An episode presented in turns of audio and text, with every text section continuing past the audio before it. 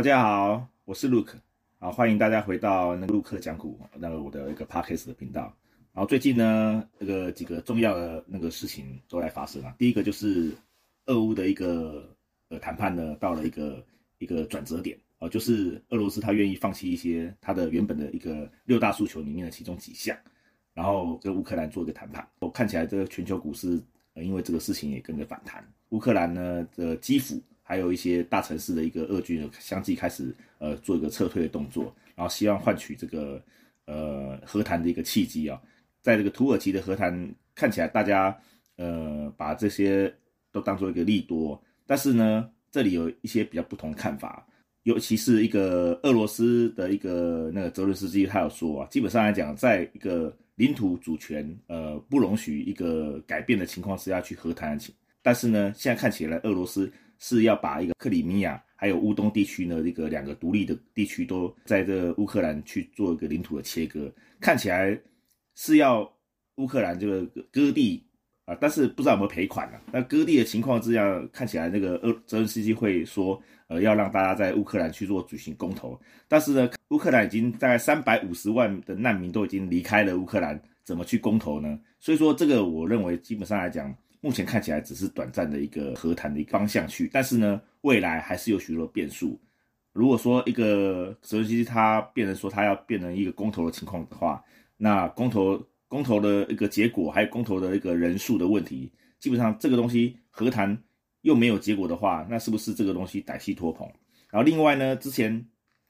在上一集也有讲过说，呃，在如果说俄乌战争呃停火啊。好，然后之后一个区域一个呃和平的一个情况，这样美国会不会去做一个呃撤销制裁动作？基本上还是不会的。为什么？因为他美国好不容易已经掌握了这次的契机，让俄罗斯的经济还有俄罗斯的一个武力这方面都有一个削弱的动作的话，美国势必在这里可能不会放手。因为他如果没有做个呃让这个普丁这个下台的动作，像拜登也是有说啊，他希望普丁不要再继续呃连任。啊，或者是说让卢布也变成一个币值，这种情况的一个激进的言论，势必都在挑动这个呃这个和谈之后是不是能够继续进行，是不是美国这方面单方面是不希望和谈，所以说在这个制裁动作基本上之后可能还会持续，所以说短暂的一个这个利多，整个全球股市做个反弹，呃，在这里认为基本上来讲可能呃这是一个大家一厢情愿的一个想法。然后另外来讲的话，这个俄俄乌的情况也造成了呃全球这个呃反全球化的一个一个情况，在那个呃之前疫情的情况，全球在呃塞港啦、封港啦、封城啦，然后一些供应链的断裂呐，这些都造成了一个呃整个一个全球经济跟过去三十年这个全球化的一个一个体制已经展开一个不同的一个面向，就叫反全球化。包括这个像素资本的一个霍华马克思，还有一贝莱德的一个这个芬克都有讲说，这个是三十年来最大的一个巨变。那这个方向如果变化的话，对未来产生一个呃非常大的影响。那这个之前过去三十年来，包括一个中国大陆呢，还有一些东欧国家，还有东南亚国家，相继开放他们的一个劳动市场，整个国际间的一个贸易的一个情况呢，自从那个两冷战过后呢。整个东西双方都去一个和平的情况之下呢，各国他会善用他自己的一个呃长项，比如说中国大陆开放，它的人力人力的一个呃成本是比较低的，好，然后俄罗斯开放，它的原物料是比较低，比如说石油啦、天然气啊，还有一些矿产，然后呢，东南亚呢也是开放了，基本上来讲，它也有很多的一个农产品的一个一个低成本农产品，还有人力资源，所以说。欧美国家他们就是专注于在在他们的一个，比如说商品的一个行销啦，还有一些消费市场的一个扩展。所以说，这个全球化的过程当中，各国都呃运用它的一个相对的一个资源，然后让这个每个人的在这个购买的商品的一个成本都降低了。所以说，过去的一个三十年，大家都享受了这个全球化的一个呃利益。那目前呃，包括疫情开始，然后再加上。这个俄乌的一个情况，让一个对立的情况升高，然后呢，所以每个国家呢，现在都往反全球化的一个动作做，所以说必须在各个国家内部都要建构一个新的一个原来的一个生产体制，还有个销售体制，所以呢，各个国家在这个制定的过程当中都会增加非常多的成本。那增加这那么多的成本呢，它生产出来的商品就会比较贵。那比较贵的情况之下呢，当然是转嫁给消费者。当然每个商品它的一个弹性需求不一样，所以说它可以转嫁的一个幅度也不同。但是很明显的，每一种情况都已经开始告诉你说，呃，未来的一个物价水准还有商品价格持续的升高，包括劳动力啊，包括一些呃原物料成本。所以呢，出来商品越来越贵的情况之下呢，会造成物价上涨。物价上涨呢，那各个国家都势必要让各那个每个人的薪资水准也要提高。薪资水准一提高，那物价一上涨，基本上来讲，整个社会的一个成本就会提高。所以说，这些情况都是未来的一个跟过去三十年都完全不一样的一个一个变化。所以说，未来的物价水准那么的高的情况下，势必呃升息的脚步就不能停啊。然后所以说，未来一个升升息的情况如果持续的话，就会造成另外一个市场产生一个呃比原来我们讲的股市的一个波动更大，就是债市。那待会我们来讲一下债市的部分。最近美国的一个那个公债殖利率持续比较高，包括两年期、十年期、三十年期都持续往上走，然后甚至不排除会有倒挂现象。这部分呢，就是因为呃整个物价水准提高之后，整个政府把那个整个大家的一个利息基本基本点往上提，所以说变成说整个一个利率水准的往上走，造成了一个整个债券市场呢，目前各国债券市场呈现崩盘的情况。哦，如果说崩盘再加上一些资金资金流向，我们以日本为例好了，日本无限无限制无限期的这个支持它的一个债券，然后导致的日元的一个。呃，币值持续贬值，所以说这个情况各个国家都慢慢的发生，然后美，然后资金回流到美国，因为美国也要也要那个在五月五号的话也要减债，啊，所以说呃缩表，然后这部分除了那个升息啊缩表啊，然后各个国家升息的情况，然后债券市场的崩溃，所以这些都是显示说未来这个反全球化之后呢，各个国家在预期。未来的利率往上走的情况之下，为了为了抵抗通膨啊，抵抗物价上升啊，所以升息的动作呢，所以造成这个债券市场可能未来呢会往一个比较不好的方面走。那什么时候会停止呢？基本上可能就要看这个升息的一个态势什么时候能够到了一个尾声。所以说，目前看起来这个呃物价还有薪资还有一些反全球化的一个互相的作用的一个状态底下呢，看起来。现在目前才债市的空头才刚开始，呃，有些朋友都会问我说，不是股市下跌，然后债市资金会回到债市吗？最近呢，因为升息，好，因为缩表的预期，然后股市下跌，然后这个资金不是要回债市？为什么债市目前也是也是跌的？啊，这个这就牵扯到过去的一个在 Q E 的过程当中呢。呃，整个造成有没有造成物价膨胀的一个一个现象？之前在二零零八年金融海啸，美国政府 QE 之后呢，其实物价水准持续都是通缩的情况，就是说整个一个呃物价水准并没有上来，所以基本上来讲，它资金可以在股市跟债市去做一个跷跷板动作。但是今年的情况会非常不一样。自从疫情之后呢，全球的一个反全球化的情，呃，这样最近的俄乌情况，然后反全球化的动作之后呢，全球的一个通膨持续的增加，跟之前没有通膨的情况是不一样。所以目前如果说通膨的问题持续增加的话，所以在世的人就会预期它未来的一个升息的情况是持续进行，而不是会停止。所以说，反而恶性通膨的状况之下，再加上停滞性通膨的情况之下，变成说股债呢都是下跌的情况。那以上说了这个呃俄乌战争的之后的影响呢，然后呃债市的影响，然后货币市场影响，然后最近大家更关心的就是其实呃考疫情的问题，好像在这个两岸这两岸三地这边又开始燃起。然后之前在香港，啊香港因为欧欧米克戎这个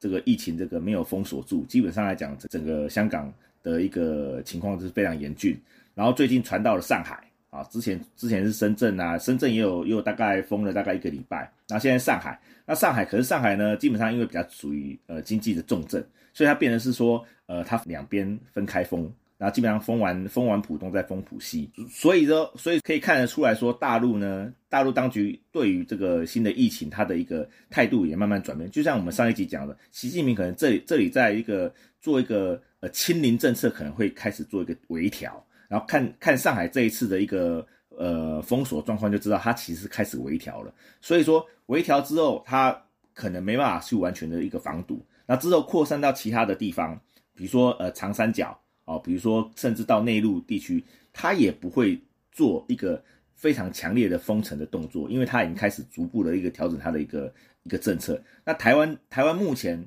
看起来好像各国呃都已经陆续解封了。之前有说过，说陆续解封的情况之下呢，我们如果国门还是有一个开放的动作，然后基本上之前有说呃可能要要减少这入境的一个检疫的时间，然后目前看起来呢，尤其是像什么越南啦，好这这些东南亚国家进来。得到一个呃，omicron 的一个一个数那个人数是比较多的，然后呢，当然当然我们本土的一个疫情好像慢慢的也在加温，然后呢，去年的一个一个疫情的爆发也在五月份。啊，基本上那时候是母亲节啊，然后大家开始群聚，然后基本上来讲好像也是因为这个呃我们的一个机场机师的一个那个检疫的这个时间缩短啊，然后变成说一个有一个破口。然后今年又遇到了这个目前的一个清明年假，甚至之后的五月份的母亲节，看起来天气呃越来越温暖啊，这边呃看起来这个可能疫情的一个往上走的一个人数可能会呃也是会有机会持续增加，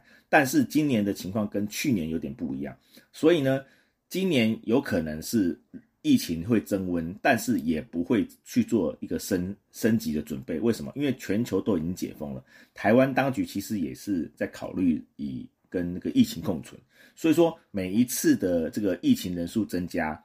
有可能都是只是呃股市的一个可能呃短线的 noise，它可能不会造成像呃去年这般大幅的下跌。然后最主要股市目前的一个呃市场的一个氛围，应该是往这个。呃，升息啦，然后一个缩表，一个资金的一个抽离，抽离台北股市，然后回到美国市场为主。然后目前看见，你看去年的一个呃全呃台台股的一个成交额，有可能成交值都开五千亿、六千亿这附近。但是发觉今年在行情很热，或是大涨，或是交投很热络情况，也只有三千亿。所以基本上来讲，其实成交量其实萎缩了。然后外资呢，之前又又提款的非常的多，所以说看得出来说资金已经，呃，在离开股市的情况之下呢，然后成交量减少，还有台币贬值，所以呢，所以说成交量的递减表示，呃，资金已经呃有离开了股市，所以说我们股市的一个以如果以量能来看的话，基本上也不不能太过乐观。呃，刚刚已经把这个疫情的一个对台股的影响，